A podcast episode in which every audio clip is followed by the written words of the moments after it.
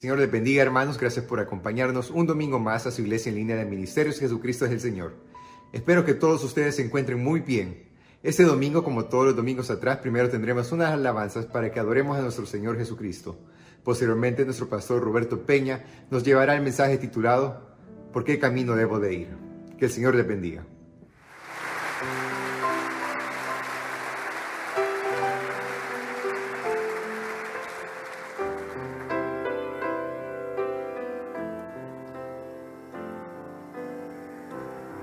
Cada día puedo ver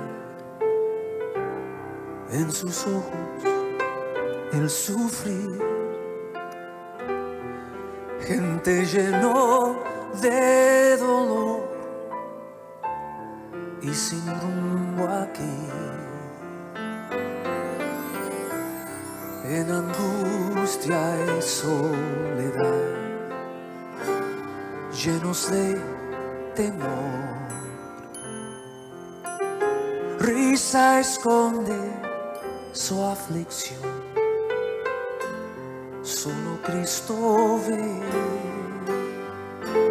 Canten, tienen que saber del amor de Dios, del amor de Dios en las pruebas y el temor en las pruebas y el temor, el refugio da. Tienen que saber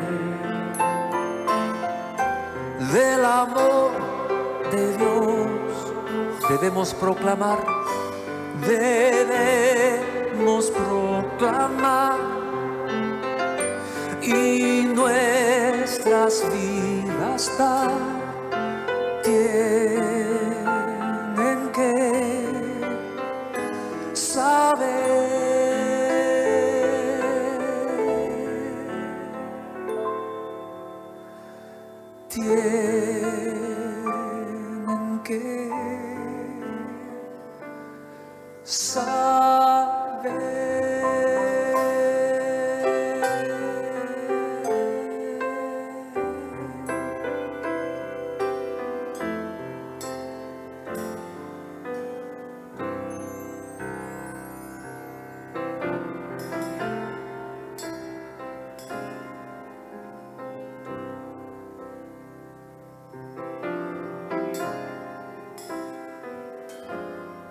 Toma la cruz, la cruz de Cristo, un precio habrá, todo dar a Dios. Tu sacrificio verás es muy pequeño al lado de riquezas que Cristo nos guardó.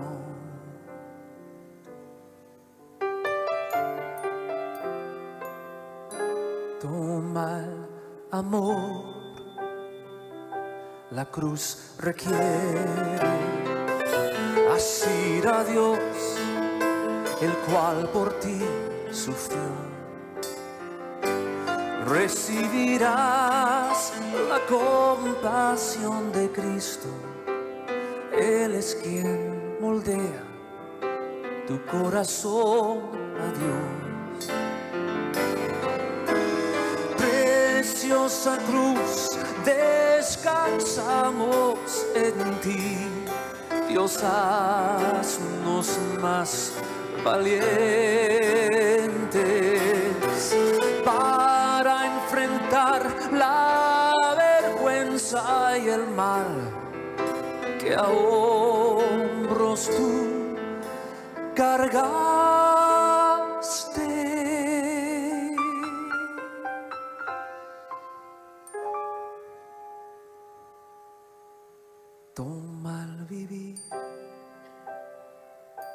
Que hay en la muerte, pisando allí donde por ti pisó. Termina el calvario en una tumba vacía y por tanto tu cruz soporta ya.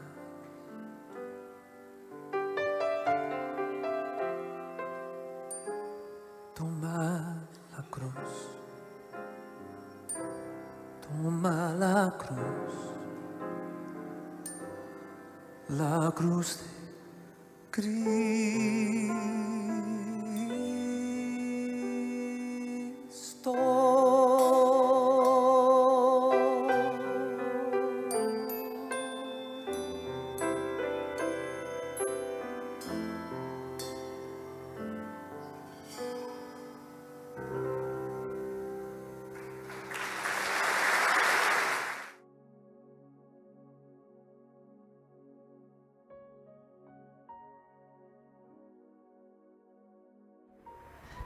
Bendiciones, mis amados hermanos, tengan todos ustedes muy buenos días. Quiero darle las gracias por una vez más que usted nos permite entrar a su casa a través de este medio y poder compartir la palabra de Dios con cada uno. Hay un tema que yo quiero compartir en esta mañana con ustedes que lleva por título ¿Por cuál camino debo de ir? Pero antes vamos a hacer una pequeña oración para poder entregar ese tiempo a nuestro Dios, que sea el Espíritu Santo también hablando a cada uno conforme a nuestras necesidades y dándonos respuestas también en muchas de las peticiones y necesidades que también hemos estado pasando. Vamos a orar. Bendito Dios, en esta hora Padre Santo queremos darle gracias por este día. Gracias porque una vez más nos permite, mi Dios, abrir su palabra y poder de esa manera ser ministrados y que si hay áreas en nuestra vida que necesitamos cambiar, Padre bendito, le pedimos que sea usted quitándolas, apartándolas, mi Dios, para que podamos nosotros ser sensibles a su palabra. Padre bendito, ayúdenos, mi Dios, a ser mejores cada día. Háblenos a través de esta enseñanza de esta mañana, Padre, se lo pedimos en el nombre de Jesús. Amén. ¿Por cuál camino debo de ir? Quiero invitarles a que abran sus Biblias en el libro de Apocalipsis, en el capítulo 20, en el versículo 11, y tener una pequeña lectura antes de entrar al desarrollo de este tema, por cuál camino debo de ir. Apocalipsis 20, versículos 11, dice así, y vi un gran trono blanco y al que estaba sentado en él, de delante del cual huyeron la tierra y el cielo y ningún lugar se encontró para ellos. Y vi a los muertos grandes y pequeños de pie ante Dios, y los libros fueron abiertos, y otro libro fue abierto, el cual es el libro de la vida. Y fueron juzgados los muertos por las cosas que estaban escritas en los libros, según sus obras. Y el mar entregó los muertos que habían en él, y la muerte y el Hades entregaron los muertos que habían en ellos, y fueron juzgados cada uno según sus obras. Y la muerte y el Hades fueron lanzados al lago de fuego, esta es la muerte segunda. Y el que no se halló escrito en el libro de la vida fue lanzado al lago de fuego. Algo que es imposible de poder evitar es poder escuchar, ¿verdad?, las noticias de las estadísticas de todas las personas que han salido contagiadas por el virus, como también la cantidad de personas que han fallecido a causa de esta enfermedad. Hemos escuchado y hemos visto testimonios de personas que han sido sanadas y donde algunas describen lo duro y lo impotente que ellas se sentían en medio de la cuando estaban en lo peor de la situación de su crisis a causa de esta enfermedad. Algunos describen también lo duro que fue el poder darse cuenta, aún con conocimientos médicos, y hablo de algunos médicos, de su testimonio que hemos escuchado, de que aún en medio de esa crisis, en su interior, le pedían a Dios pues, que le diera una oportunidad más para no morir. Otros, por el contrario, algunos conocedores de la palabra de Dios, dicen que en situaciones duras, en la situación más difícil a causa de esta enfermedad, se habían rendido a la voluntad de Dios, ¿verdad? Esperando la decisión del creador de la vida. Pero nadie de todos los testimonios que nosotros hemos visto y escuchado, ninguno de ellos expresa querer morirse. Quiero contarles una historia que tiene por título nuestro anhelo por el más allá. Se cuenta de un señor acaudalado, muy acaudalado, que murió y su desconsolada esposa, deseosa de honrar su memoria y conservar su recuerdo, ordenó a un marmolista que le hiciera una lápida hermosa con detalles y frases apropiadas al amor que ella sentía por el difunto esposo. En la oficina del notario, en el intervalo, el abogado de la familia dio a conocer el testamento del finado. Este había decidido dejar buena parte de sus bienes a organizaciones benéficas y lo que estaba para la familia, ¿verdad? Era poco lo que restaba. Cuando la viuda se enteró del cómo su difunto esposo había distribuido el dinero, se disgustó tanto y se airó tanto que fue de nuevo donde el marmolista para ordenar cambiar las hermosas frases que había de grabar en la lápida. Y le pidió que escribiera en letras muy grandes esta frase que dice así, amado esposo, descansa en paz hasta que nos volvamos a ver.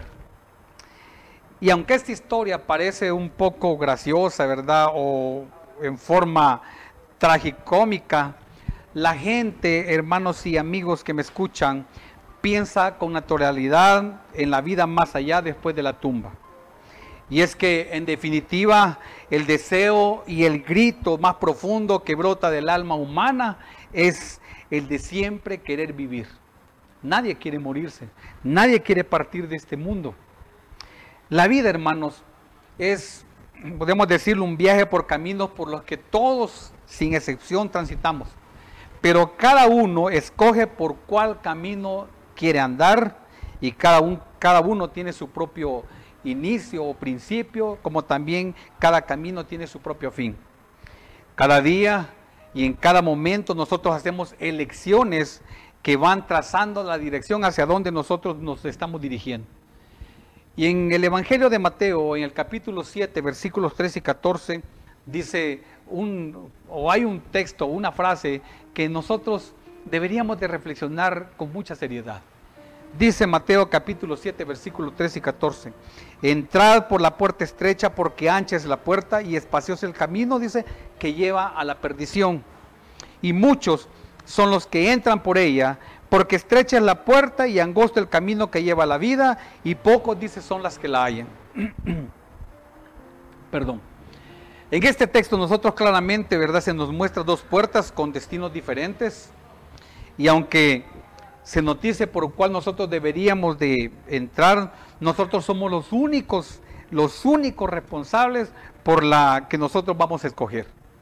Podemos ver también que en este texto se nos muestra que hay una puerta ancha y una angosta, pero también se nos dice que la puerta ancha es fácil de entrar, pero dice que lleva a la perdición.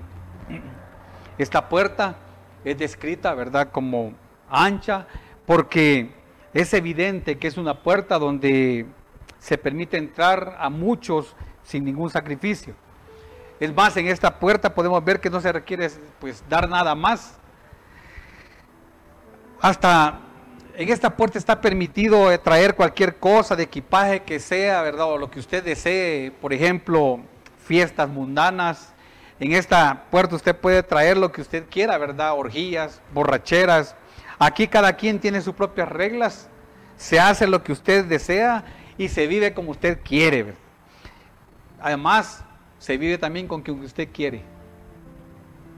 Aquí hay vicios de toda clase. Hay odio, rebeldía, hay rencores, hay soberbia, hay orgullo y hay amargura.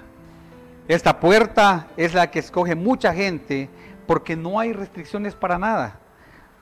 Están relacionadas, ¿verdad? También no hay problemas con las creencias, la conducta y menos con la santidad. No hay restricciones de nada. Este camino lo transita la gente sin pensar que es el inicio también al camino o del camino del infierno. En cambio la otra puerta, la puerta estrecha, son pocos los que la encuentran porque esta es una puerta que requiere por lo menos dos cosas. Una de ellas, negarse a sí mismo. y la otra es obediencia. Como lo escribe Mateo capítulo 16, versículo 24, que dice que si alguno dice quiere seguir al Señor Jesús, debe negarse a sí mismo, tomar su cruz y seguirle. Además, en este camino angosto, ¿verdad? Porque, y es angosto porque no tiene espacio para codiciar las cosas terrenales. Es por eso que en Mateo capítulo 6, versículos 19 y 20 se nos exhorta diciéndonos, no os hagáis, dice, tesoros en la tierra, donde la polía y el orín corrompen y donde ladrones minan y hurtan. Si no, dice, haceos tesoros en el cielo, donde ni la polía ni el orín corrompen y donde ladrones no minan ni hurtan. Pero ¿sabe qué es lo triste de todo esto? Lo triste es que son pocos los que la transitan en este camino. Alguien le dijo al Señor, Señor le dijo, son pocos los que se salvan. Y él les dijo, esforzaos a entrar por la puerta angosta porque os digo que muchos, dijo, procurarán entrar y no podrán. Así lo dice Lucas capítulo 13, versículos 23 y 24. Y en la Biblia, hermanos, tenemos algunos ejemplos de los pocos, como lo que sucedió en el diluvio, donde todos perecieron y solamente ocho personas pudieron salvarse en el arca. Además, Sucedió también lo mismo en la salida de los judíos de Egipto, donde todos los mayores de 20 años, ¿verdad?, perecieron en el desierto y solamente dos entraron en la tierra prometida, que fue Josué y fue Caleb. Por eso en el Evangelio de Juan, en el capítulo 14, versículo 6, se nos muestra el camino correcto para llegar a Dios. Y este es por medio del Señor Jesucristo. Y Él mismo lo dijo. Juan capítulo 14, versículo 6, dijo él, yo soy el camino y la verdad y la vida, dijo él. Y nadie viene al Padre sino por mí, lo dijo el Señor Jesús.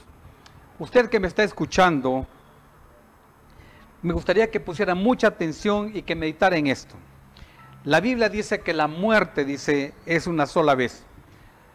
No hay reencarnación, ni tampoco existe un lugar llamado purgatorio, porque el pensar este, en esta corriente es demoníaco. Es más, el juicio que viene después de la muerte, ¿verdad? Es seguro y es severo. Y lo podemos ver lo que dice en Hebreos capítulo 9, versículo 27, que dice así, porque está establecido para los hombres que mueran una sola vez y después de esto el juicio.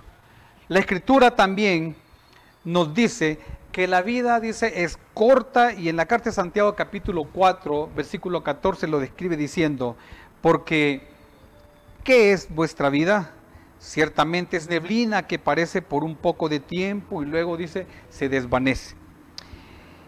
Y usted que me escucha, déjeme decirle que la muerte para la humanidad, tarde o temprano, ¿verdad? Va a llegar. La muerte se acerca y la humanidad tarde o temprano va a morir porque aunque el diablo quiera decirnos todo lo contrario, ¿verdad? Nadie, nadie sin excepción es dueño de su propia vida y menos de su alma. En Ezequiel capítulo 18, versículo 4 lo confirma diciendo, y aquí dice que todas las almas son mías, como el alma del Padre, así el alma del Hijo es mía.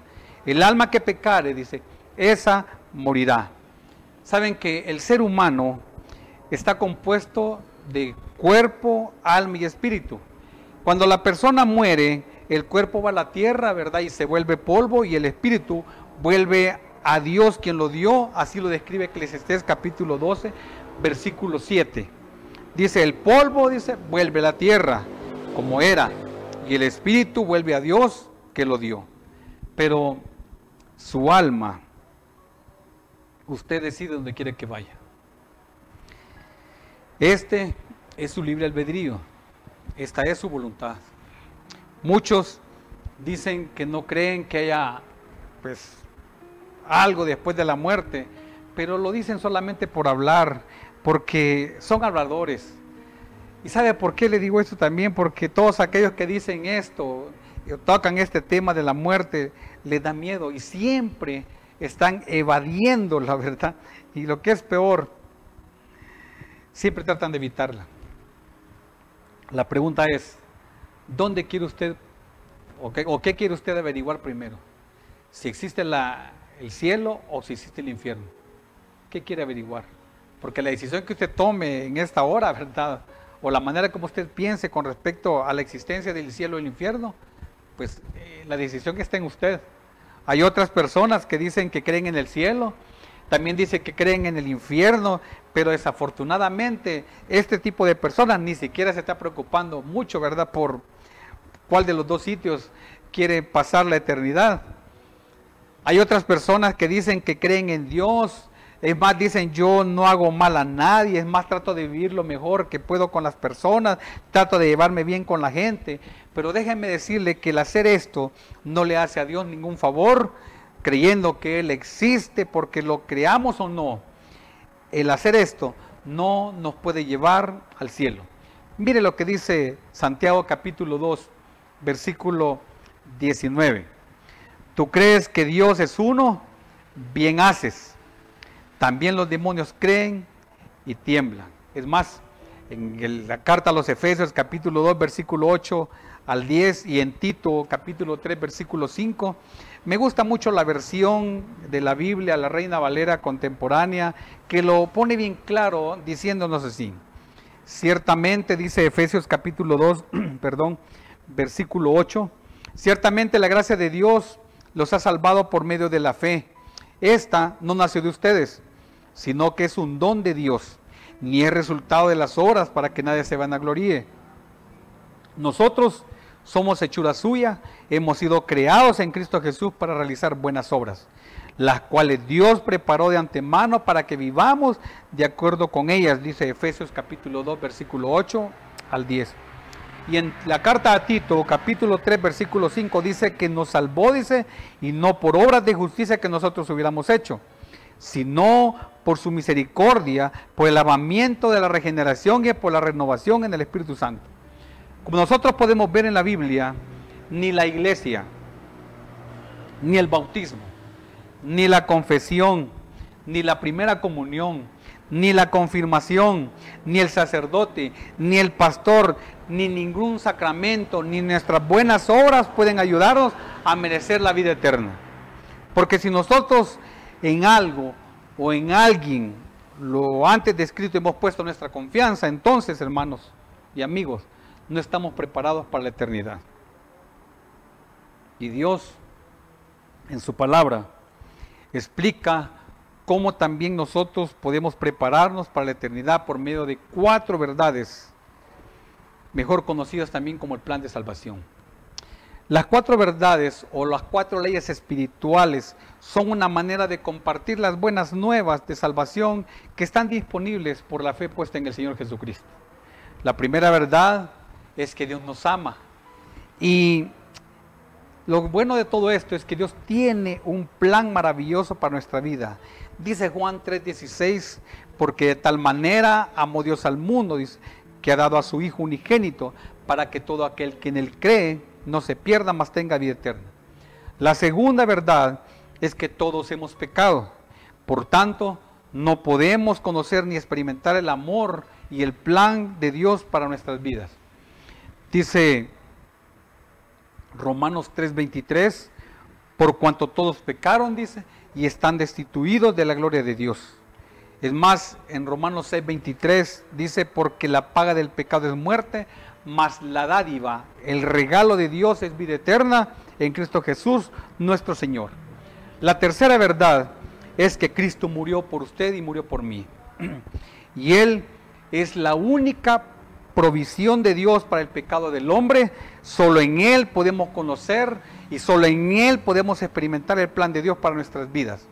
Dice Romanos 5:8 mas Dios dice muestra su amor para con nosotros, que siendo aún pecadores, Cristo murió por nosotros. Y Jesús, él mismo lo dijo, yo soy el camino y la verdad y la vida, y nadie viene al Padre si no es por mí, dijo en Juan, en el Evangelio de Juan, capítulo 14, versículo 6. La cuarta verdad es que Cristo quiere que ustedes le reciban, o quiere que nosotros le recibamos. En esta ¿verdad? Es una decisión que cada persona puede hacer únicamente de manera individual que de recibir al Señor Jesucristo como Señor y Salvador para poder conocer y experimentar el amor y el plan de Dios para nuestras vidas. Y así lo dice o lo describe el Evangelio de Juan, el capítulo 1, versículo 12, que dice, mas a todos los que le recibieron, a los que creen en su nombre, Dios les dio potestad de ser hijos de Dios.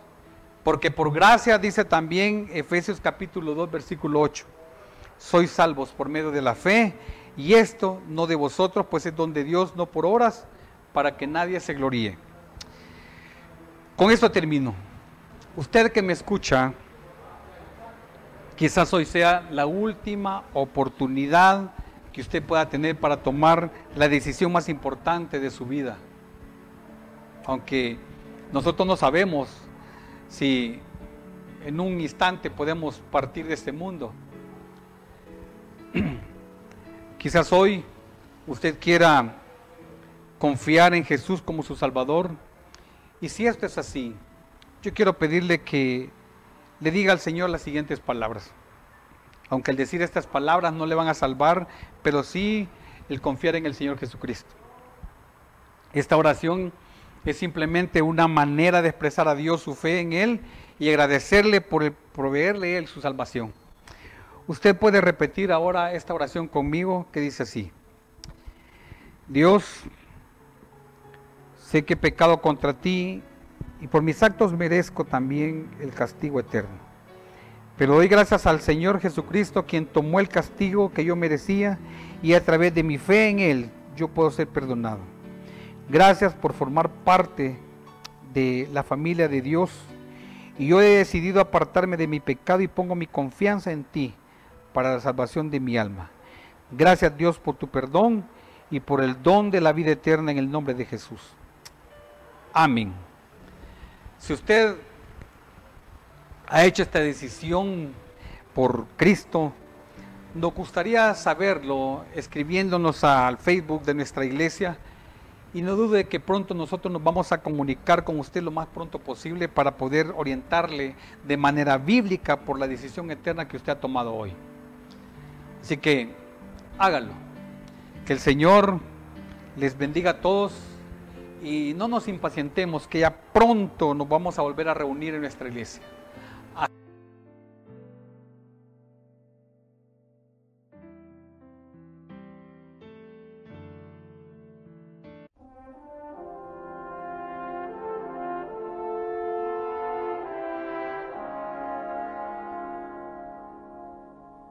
So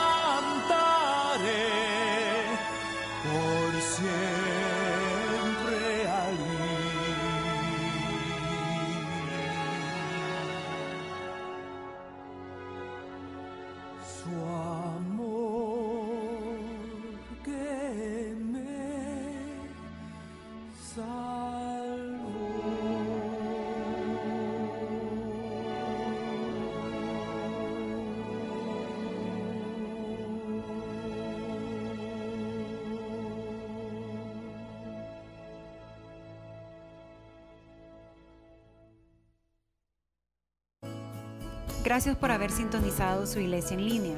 Esperamos que este mensaje haya edificado su vida y que podamos compartirlo con los demás.